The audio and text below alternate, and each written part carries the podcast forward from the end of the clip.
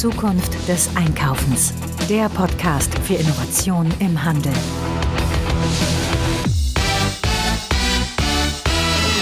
Zukunft des Einkaufens. Endlich wieder eine neue Folge. Und ich sitze heute wieder zum Szene-Talk hier zusammen mit unserer lieben Heike Scholz. Hallo Heike, grüß dich. Ja, moin Frank. Moin ist gut, genau, ihr Norddeutschen wieder, ne? ich habe mein Moin leider schon lange durch. Heike, heute haben wir ein cooles Thema, ne? Womit steigen wir ein? Wir werden ganz einfach mal gucken, ein heißes Thema, zumindest ein Thema, das immer zu ganz viel Emotionen in den Diskussionen führt, ist nämlich die autofreie Innenstadt. Das werden wir uns heute mal angucken. Ja, die es entweder zu erreichen oder unbedingt zu verhindern gilt. Und äh, wir haben uns erlaubt, mal direkt zu Anfang ein kleines Rollenspiel zu machen. Ne? Ich liebe Rollenspiele.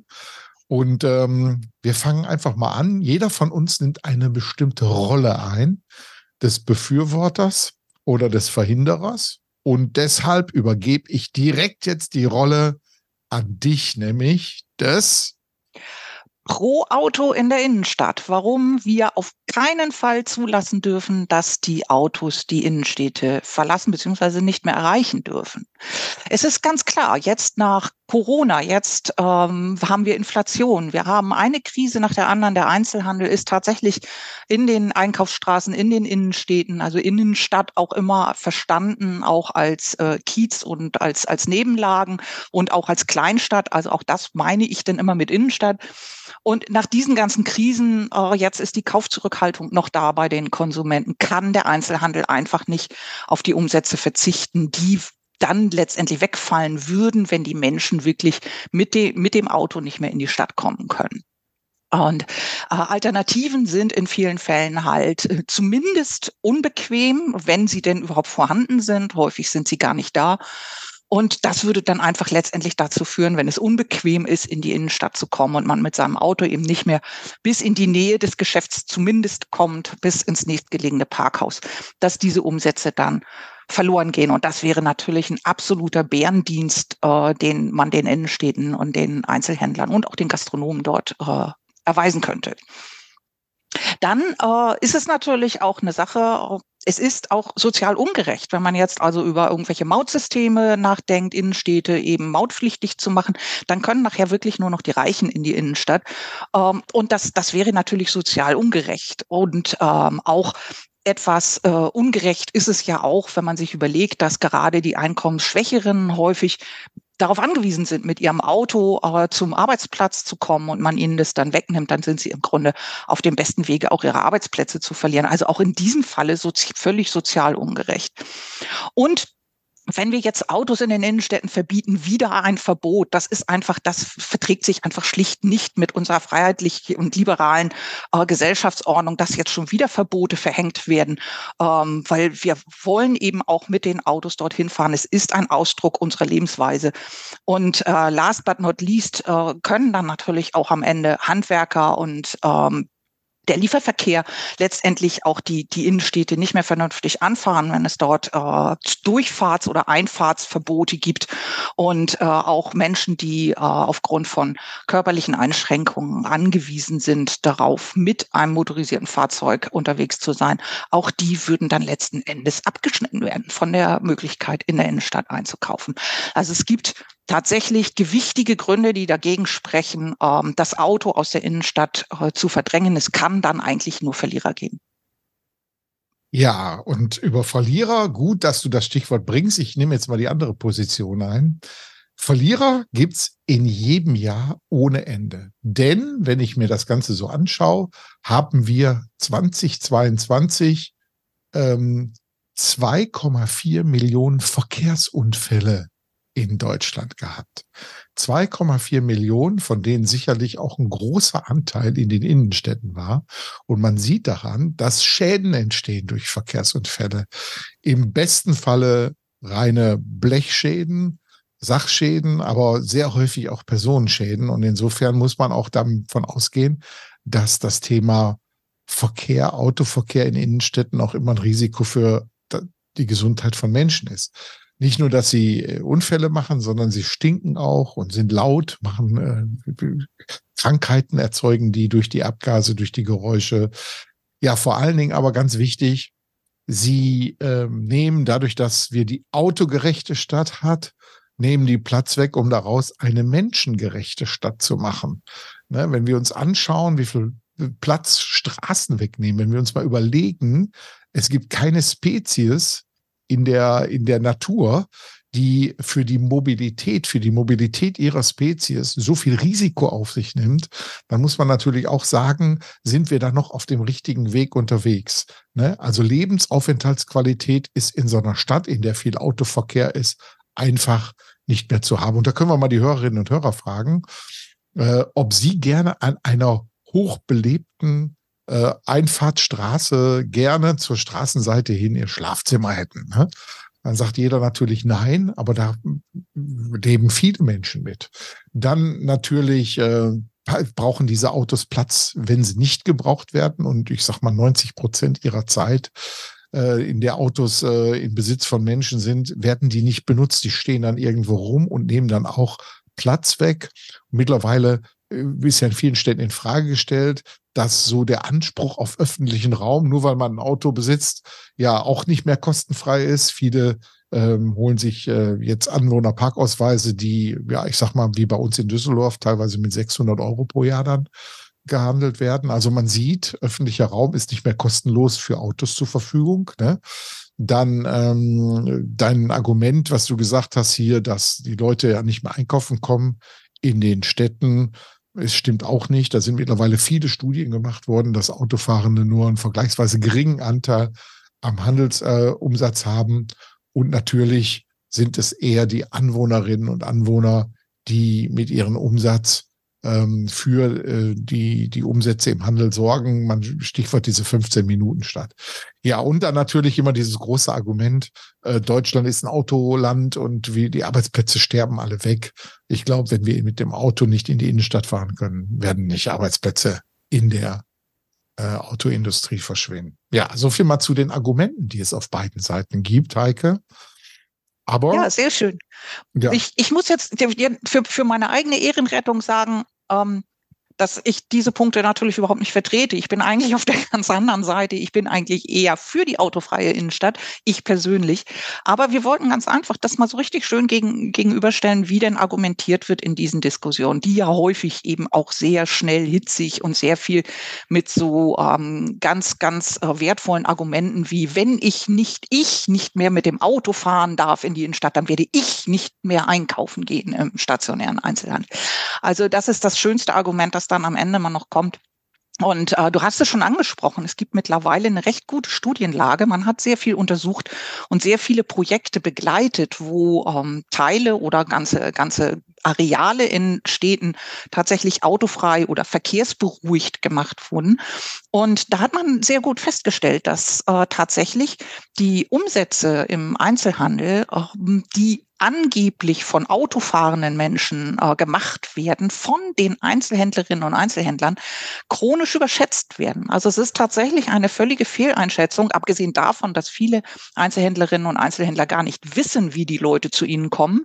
Davon ab denken sie, dass es die autofahrenden Menschen sind. Und äh, die Studien haben gezeigt, dass die tatsächlich einen vergleichsweise geringeren ähm, Umsatz machen im Vergleich zu denen an anderen, an Laufkundschaft, an Radfahrern, an Menschen, die mit öffentlichen Verkehrsmitteln fahren.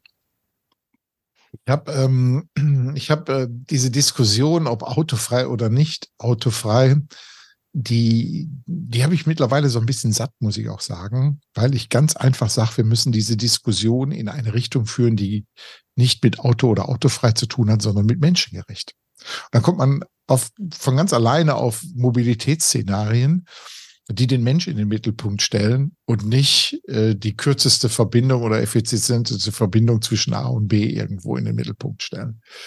Ja, und absolut. Äh, und und das ist ja, es ist ja auch so, das Auto ist ja gar nicht effizient. Du hast es ja schon gesagt, das Auto steht über 95 Prozent des Tages. Ich habe mal da ein paar Zahlen nachgeschlagen, weil es mich selbst interessiert hat jetzt in der Vorbereitung.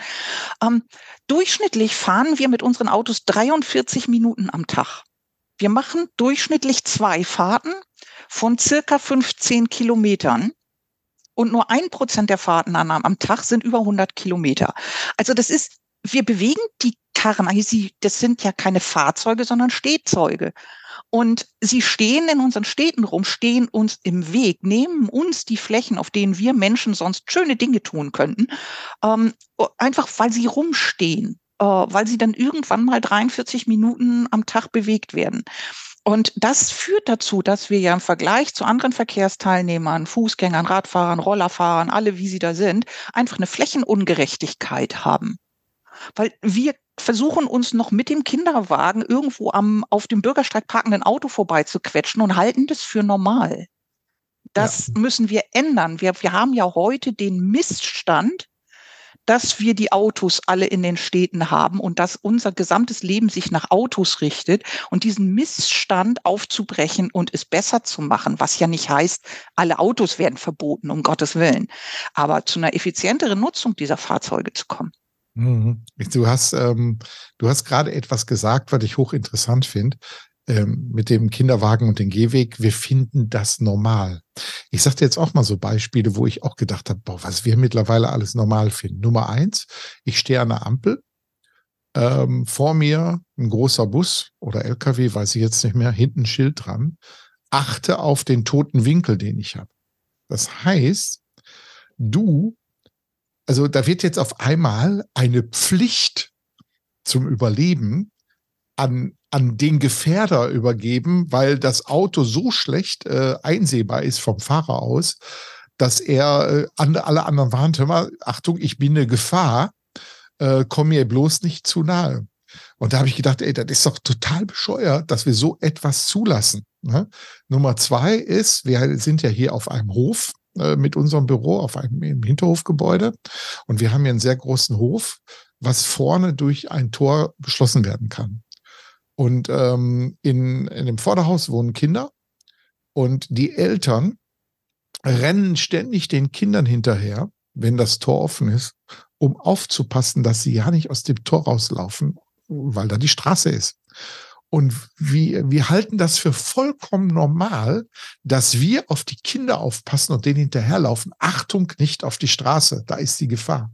Anstatt zu sagen, pass mal auf, der Raum ist hier für die Menschen da und die sollten auf keinen Fall gefährdet werden. Aber wir nehmen das als vollkommen normal an, so mit unseren Kindern umzugehen. ist total bescheuert. Mittlerweile machen wir das Tor vorne schon zu. Aber das heißt ja, dass wir, wenn wir die, die sichere Spielumgebung unserer Kinder sicherstellen müssen, müssen wir die einsperren, um die von der Gefahr der Straße wegzuhalten. Also so sieht man mal, wie, be, wie bekloppt unsere Denke schon mittlerweile ist und was wir als vollkommen normal angehen. So, aber wo kommt denn diese ganze Geschichte her? Ich habe da auch mal recherchiert, Heike. Und zwar habe ich die Charta von Athen entdeckt. Die Charta von Athen ähm, wurde auf einem Kongress, ähm, dem Internationalen Kongress für Neues Bauen, 1933, also exakt vor 90 Jahren, wurde die in Athen verabschiedet. Und äh, da geht es um die funktionale Stadt. Und dort hatten Stadtplaner und Architekten über die Aufgabe der modernen Siedlungsentwicklung diskutiert. Da waren auch so Highlights bei wie Le Corbusier, den kennen wir alle von den berühmten Ligen, die so teuer in den Möbelhäusern gehandelt werden. Aber da geht es unter anderem um dieses Riesenthema auch, was dabei rausgekommen ist, äh, der autogerechten Stadt. Ne? Weil da fing so ganz, ganz langsam die Motorisierung an zu der Zeit. Ne? Und äh, eine autogerechte Stadt, so ist das da definiert, ist eine an den Bedürfnissen des motorisierten Individualverkehrs orientierte Stadt. Das heißt, ne, Individualverkehr. Ne, also es wird das Individuum mit seinen Verkehrsbedürfnissen über das Gemeinwohl gestellt. Ne? Und ähm, das ist natürlich etwas, wo man darüber nachdenken muss, Mensch, was haben wir denn damals eigentlich für Ideen gehabt zu einer Zeit, 1933 muss man ja sagen, als wahrscheinlich auf der Corneliusstraße hier in Düsseldorf pro Stunde vier Autos herfuhren, ne? weil nämlich keine Autos gab. Aber man hat damals schon gesagt, können wir uns gut vorstellen, dass das ein paar mehr werden und wir machen das Ganze jetzt autogerecht. Dass das auf einmal so viele werden, Ne? Und man muss sich ja Gedanken darüber machen, wie viele Autos haben wir denn? Und ich habe äh, vor kurzem eine äh, Exkursion nach Wien gemacht, mir mit, mit der IHK. Und wir hatten dort auch Termine mit den Stadtplanern von Wien. Wien, man erinnert sich, Wien ist die Stadt mit der höchsten Lebensqualität der Welt. So, und ich war da auch viel mit, äh, mit e Elektroscootern unterwegs, um die Stadt zu erkunden. Riesenbreite Fahrradwege, aber auch sehr viel Autoverkehr. Und als wir den Stadtplaner da gesprochen haben, hat ähm, der gesagt, dass auf 1000 Einwohner in Wien gerade mal 270 Autos kommen, wo ich erst gedacht habe, sind aber trotzdem noch viele. Aber dann habe ich mal gefragt hier, weil äh, wir hatten da auch die Wirtschaftsdelegation von Düsseldorf dabei. Wie viel haben wir denn in Düsseldorf? 560. So, das ja, heißt. Der also, Bundesschnitt liegt bei 580 ja, auf genau. 1000 Einwohner. Ja, so. Und da müssen wir mal überlegen, warum kommt Wien eigentlich mit weniger als der Hälfte aus. Und das hat damit zu tun, dass die natürlich eine super äh, Individual, äh, sorry, ÖPNV, den ÖPNV gut aufgestellt haben und eine Infrastruktur ähm, an Fahrradwegen auf die Beine gestellt haben, die, ja, ich sag mal, Fahrradfahren total äh, ähm, gefahrlos macht eigentlich ne? und auch auf den Fahrradfahrer zentriert ist. Und ich habe den gefragt dann auch, ich sag Mensch, ähm, wie kam es denn eigentlich, dass ihr jetzt auf einmal so viel Platz hattet für diese brei, super breiten Fahrradwege. Ne? Also die sind dreimal so breit wie die, die wir hier aus Deutschland so kennen. Und dann ist es ganz einfach. Wir haben die Parkplätze der Autos weggenommen. Das mhm. ist natürlich eine Diskussion, die möchtest du hier in Deutschland nicht unbedingt führen. Und äh, vor, ja. vor drei Wochen war ich dann nochmal in Kopenhagen. Da wird ja auch viel darüber berichtet, was Kopenhagen so macht. Und ähm, da war ich auch mit dem Elektroscooter unterwegs und habe praktisch die gleichen Fahrradwege benutzt. Fahrradautobahn, Fahrradbrücken über die Hafengebiete dort und so. Also das ist ein unfassbares Erlebnis. Kann ich echt nur empfehlen, sich sowas mal angucken. Und wir kriegen es in Deutschland irgendwie nicht gewuppt. Naja, das ist, ich glaube, dass es einfach äh, etwas ist, was wir aber tatsächlich diskutieren müssen. Wenn wir also, weil es geht ja auch, auch wenn wir jetzt sehr viel gegen die Autos gerade geredet haben, äh, es geht ja nicht darum, alle Autos zu verbieten und dass kein Handwerker mehr in die Innenstadt kann, um seinen Job dort zu machen. Das ist ja gar nicht der Punkt. Es geht um, wie du schon gesagt hast, intelligente Mobilitätskonzepte mit Carsharing. Dann, dann stehen auch gar nicht mehr so viele Autos rum, weil die sind ständig in Betrieb, weil man sie sich ruft, wenn man sie braucht und äh, dann gibt man sie wieder ab und jemand anders kann sie benutzen.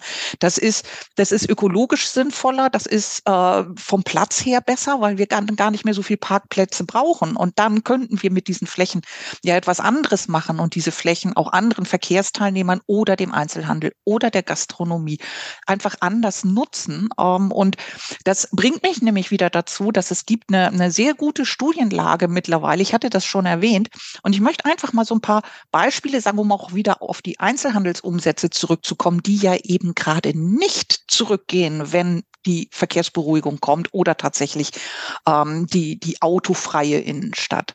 Es ist zum Beispiel in in New York hat man äh, geschützte Radwege äh, gemacht, hat Bäume gepflanzt und äh, danach haben die Einzelhändler 12,5 Prozent mehr Umsatz gemacht, weil die Straßen ruhiger waren. In Madrid hat man die Gran Via umgebaut, 6,2 Prozent mehr Umsatz als im Vorjahr. Ähm, eine Mittelstadt, Pontevedra in Spanien, 80.000 Einwohner ungefähr, äh, etwas drüber, ähm, haben ihre Innenstadt extrem autoreduziert gemacht äh, und haben äh, siebeneinhalb Prozent mehr Umsatz und 17 Prozent weniger Ladenschließungen. Also auch die Händler bleiben. Sie, sie weniger Insolvenzen beziehungsweise Schließungen, ob das jetzt Insolvenzen ist, das weiß ich nicht. Und äh, ob das jetzt Portland, Seattle, äh, Memphis, Wien hattest du schon erwähnt. Es gibt so viele Beispiele, äh, wo man wirklich sagen kann, ähm, ungefähr plus vier Prozent äh, für den Einzelhandel. Äh, Gastronomie macht mehr, mehr, also bis zu 30 Prozent und Lebensmittelgeschäfte in den Innenstädten oder in den, in den Ballungszentren tatsächlich über 50 Prozent mehr. Das ist so ein bisschen aggregiertes Mittel ähm, um daran mal auf die Studien drauf zu gucken. Und äh, selbst hier in Deutschland, also auch in Berlin, die Pop-up-Fahrradwege ähm, am Cottbusser Damm, in Kreuzberg. Ähm, das sind wirklich ähm, Gegenden, wo 93 Prozent der Menschen gar nicht mit dem Auto kommen. Und äh, die, die Umsatzanteile sind dort ganz anders verteilt, als wir das manchmal denken, wenn wir so aus Handelssicht kommen. Also das Fußverkehr sind da 61 Prozent, ÖPNV 17, Fahrrad 14 und nur sieben Prozent der Kunden kommen mit dem Auto. Und das zeigt, wie viele andere Studien auch, dass wir auf Handelsseite immer diese Überschätzung haben, wie viele kommen denn wirklich mit dem Auto. Und das zusammen mit der, mit der Studienlage und aus den Projekten, ähm, auch in, in Barcelona, in den Superblocks hat man auch festgestellt, dass die dort ansässigen Gastronomen und Einzelhändler ähm, mehr gemacht haben an Umsätzen. Und das führt dazu, dass wir immer denken, wir dürfen das nicht ändern, was wir jetzt haben. Aber ich denke, diese Änderung werden einen so guten Einfluss auf den Kiez dann äh, auf die Innenstadt, auf die Einkaufsstraße haben, ähm, dass wir da nicht so viel Angst vorhaben sollten und äh, das lieber mutig angehen und es wirklich verändern und menschengerecht machen.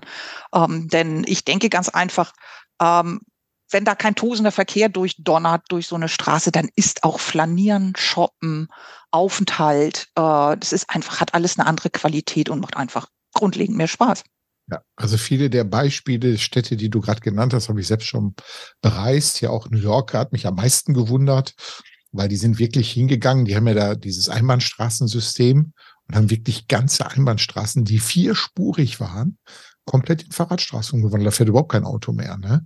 Ähm, die haben ja auch ein großes Leihradangebot dann da. Also ist wirklich ideal. Aber ähm, alle die Städte, die wir jetzt hier genannt haben und in denen ich selbst schon persönlich war, muss ich auch sagen, dort gibt es auch viel Autoverkehr. Also deshalb finde ich so diese Diskussion, autofreie Innenstadt und so eigentlich schlecht, sondern die menschengerechte Innenstadt. Das ist eigentlich das, was man im Mittelpunkt stellen soll, habe ich ja jetzt ja gerade auch schon mal gesagt. Denn wir müssen für die Innenstädte neue Besuchsanlässe schaffen. Das ist die Aufgabe, die Städte zukünftig haben. Handel ist zwar laut der Untersuchung von äh, dem IFH Köln vitale Innenstädte immer noch einer der Hauptanlässe für Innenstadtbesuche, aber mit abnehmender Tendenz. Das heißt, wir wissen genau, äh, dass Handel alleine nicht mehr die Hauptaufgabe einer Innenstadt sein wird zukünftig. Und deshalb muss man schauen, dass man neue Besuchsanlässe schafft. Und dafür braucht man natürlich Platz. Wenn man äh, zum Beispiel solche Dinge machen will wie Gastromeilen, die irgendwo stattfinden, dann dürfen die nicht äh, auf zugepackten Gehwegen irgendwo stattfinden, sondern da muss man sich irgendetwas einfallen lassen, wenn man in diese Richtung unterwegs ist oder Platz schaffen will für mehr Begegnung. Man redet ja da immer vom, von der Stadt so als äh, Raum des äh, anlassunabhängigen Begegnens. Und das ist das, was letztendlich geschaffen werden muss. Dafür braucht man dann dementsprechend Platz.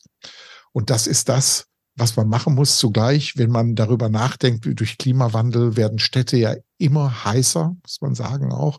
Und dass man durch Grün, was äh, auch mit äh, Versickerungsflächen durch, äh, dann dementsprechend zusammenhängt, muss man auch wieder Raum schaffen, um möglichst viel Grün in die Innenstädte mit reinzubringen, um einfach die Innenstädte auch noch klimatisch gut zu halten. Wir hatten hier in den Stadtlaboren ähm, eine Stadt mit dabei, die gesagt hat, unser größtes Problem für die Innenstadt ist der Klimawandel, weil wir liegen hier in einer Zone, wo besonders heiße Luft aus einem nahen Gebirge bei uns einströmt im Sommer. Und das macht in der Innenstadt den Aufenthalt äh, unmöglich, weil das so heiß in der Innenstadt dann ist. Und äh, deshalb müssen wir jetzt hier in der Stadt umdenken und viel, viel mehr Begrünung hinschaffen, um einfach die Abkühlung hinzubekommen. Und dafür braucht man überall Platz. Wir reden hier um Platz für Menschen, der geschaffen werden muss. Und natürlich bleiben die Städte, auch die tollen, die wir gerade alle genannt haben, mit dem Auto erreichbar. Nur nicht primär mit dem Auto, sondern es werden auch Alternativen geschaffen, ob das jetzt ÖPNV ist oder nicht autobezogener Individualverkehr, sprich mit Fahrrädern, Elektromobilen oder was auch immer.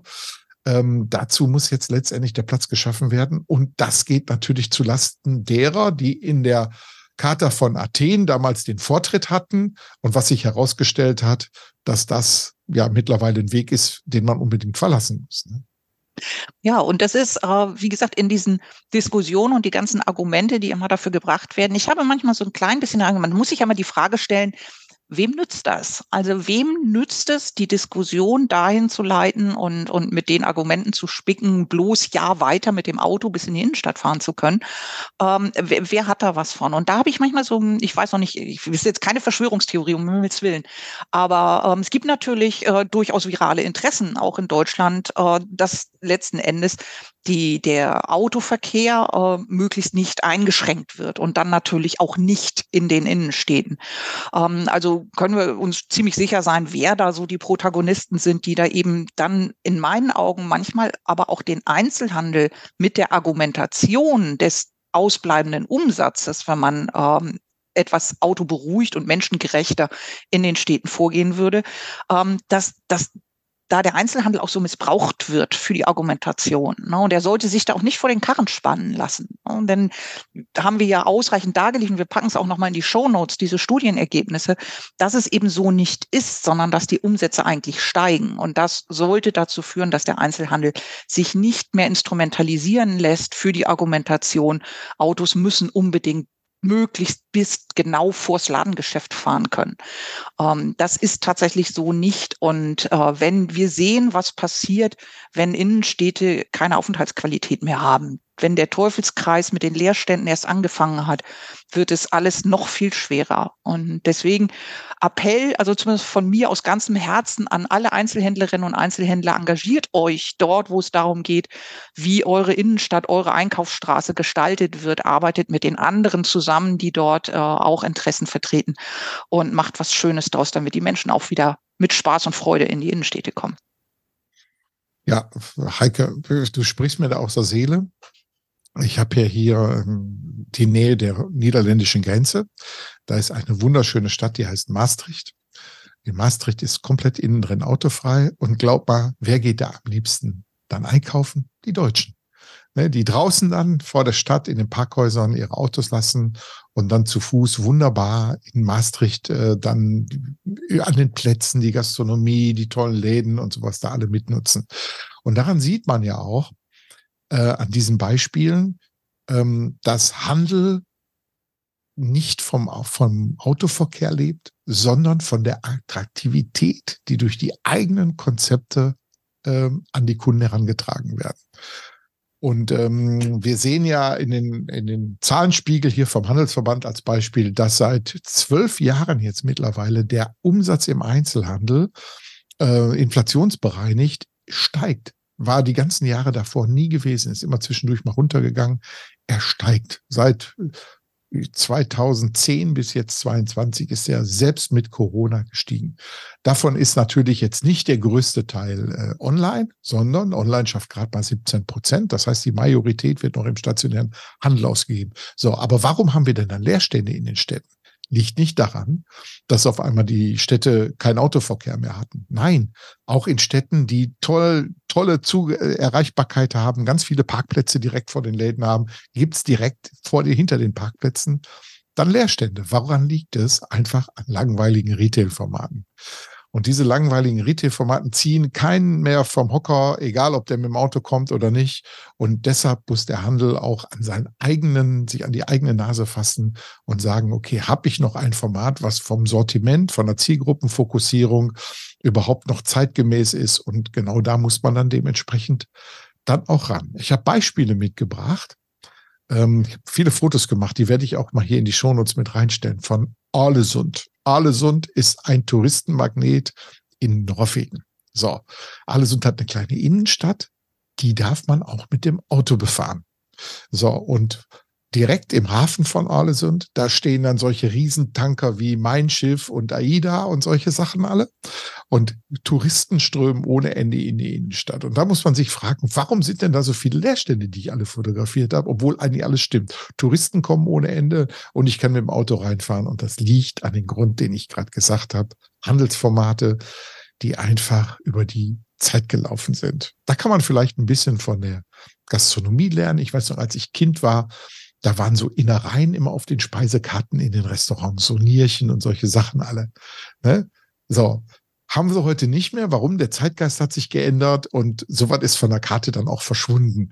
Aber bei vielen Händlern sieht man noch so Formate aus den 90er, 80er Jahren, die bis heute überlebt haben, wo man sich fragt, warum da keiner mehr einkauft.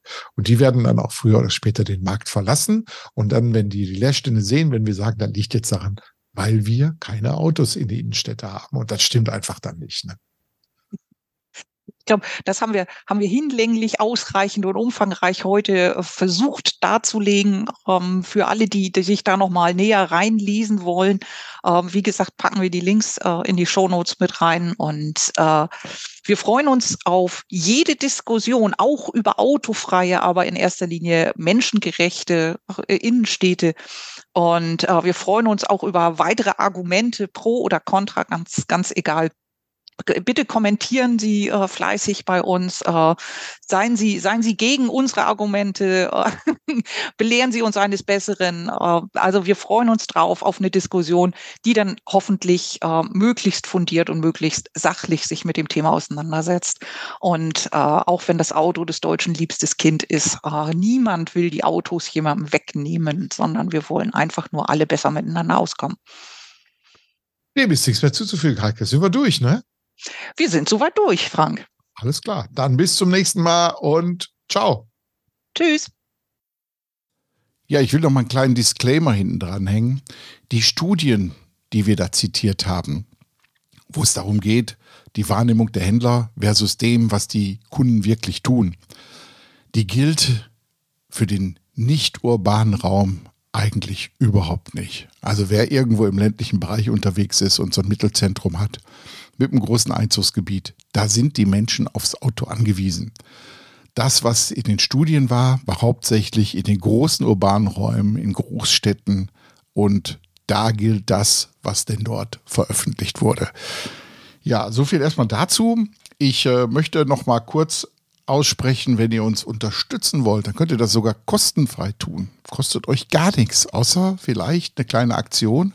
Entweder, dass ihr bei uns den Newsletter abonniert, dass ihr dann eventuell auch im Podcatcher eurer Wahl möglichst viele Sterne für uns vergibt, damit andere uns gut finden.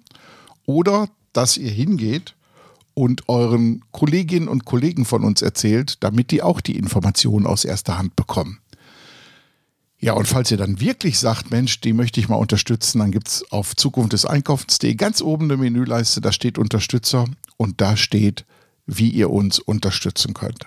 Also insofern wünsche ich euch mal wieder eine erfolgreiche Woche. Macht fette Beute, denn darum geht's. Danke und tschüss.